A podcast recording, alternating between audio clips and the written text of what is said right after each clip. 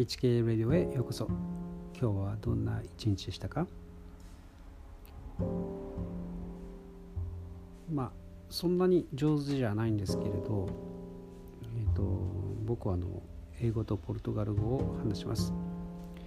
まあ、ポルトガル語はほとんどジョークと言ってもいいぐらいの出来ですけれども、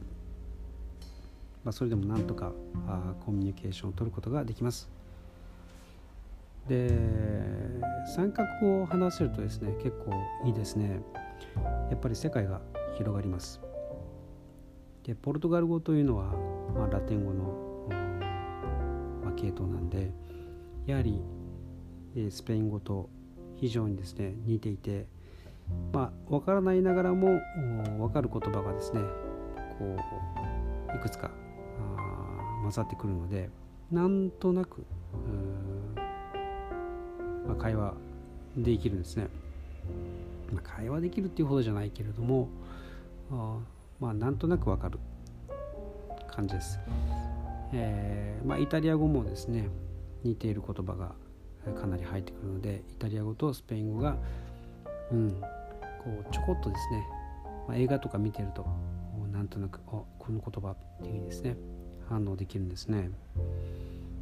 でポルトガル語、まあ、ラテン系にしても英語と結構似てる言葉が多いんですね、まあ、ヨーロッパ地続きですからね。あの特に長い言葉はあの語尾が違うだけであとはほとんど一緒とかですね、まあ、全く一緒でただ読み方だけは違うとかですね、まあ、そういうことがそういう言葉が結構あるわけです。なので英語が分かれば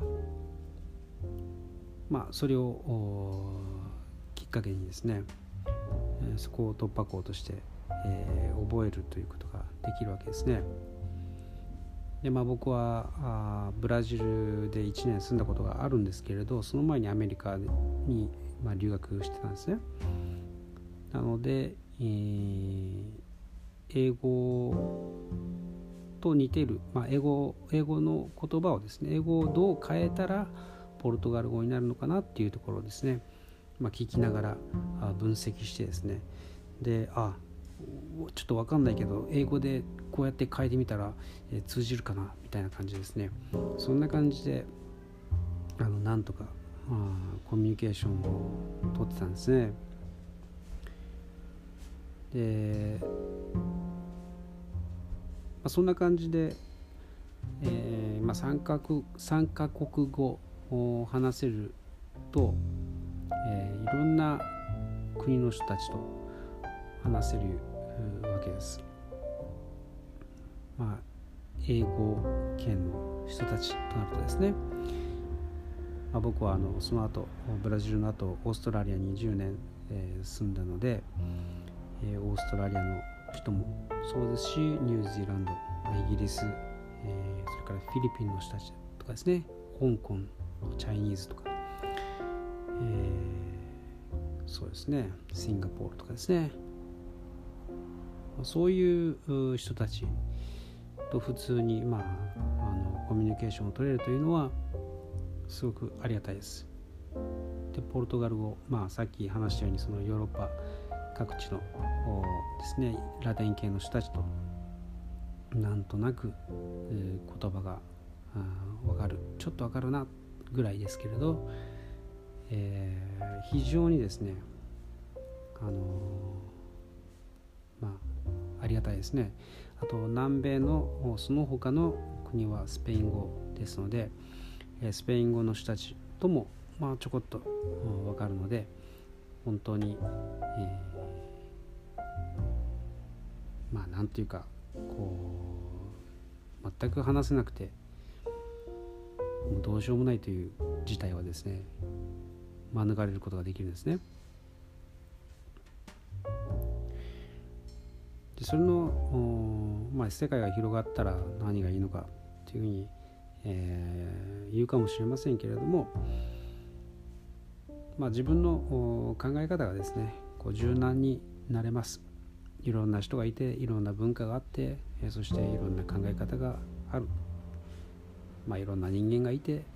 みんな結構好き勝手にやってるんだなと。まあ、海外で、えー、暮らしてみるとですねちょっと日本じゃ考えられないような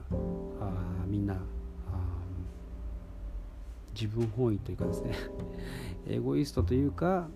うーんなんていうかあんまり人のこと気にしないっていうかですね、まあ、自分が良ければそれでいいじゃないか的なですね。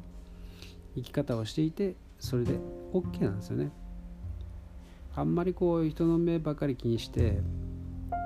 生きていて何が楽しいの？というですね、えー、声が聞こえてきそうなくらい俺の人生なんだから好きにさせろっていうですね。そういう感じなんですよね、まあ、それが良くないなと思うところもあるんですけれどでも、まあ、その方が悔いがなくていいんじゃないかなというふうに、えー、思う次第です、えー、ということでですね、まあ、日本に住んでるとすごく気の利いたですねえー、商品がたくさんあって気の利いたサービスがたくさんあってあのまあ便利なんですけどね。便利なんですけどうーんもう少しですねこう一人一人がこう好きなように生きてもいいんじゃないかなとまあいつも思います。まあ、人のことをですねこう気にする、えー、心を配る。でそれも美しい文化ではあるんですけどね。ただただここまで自殺者が多すぎてはいけないと思うんですよね、まあ、そんな国に、えー、なってはいけないと思うんですね。いやそれがそういう文化が根底にあるとしたら、まあ、それは良くないと思うんですね。なので別にいいじゃんか。自分の好きなように生きればいいじゃないか。ということですね、言ってあげたいなと、まあ、僕はいつも考えてます。はいということで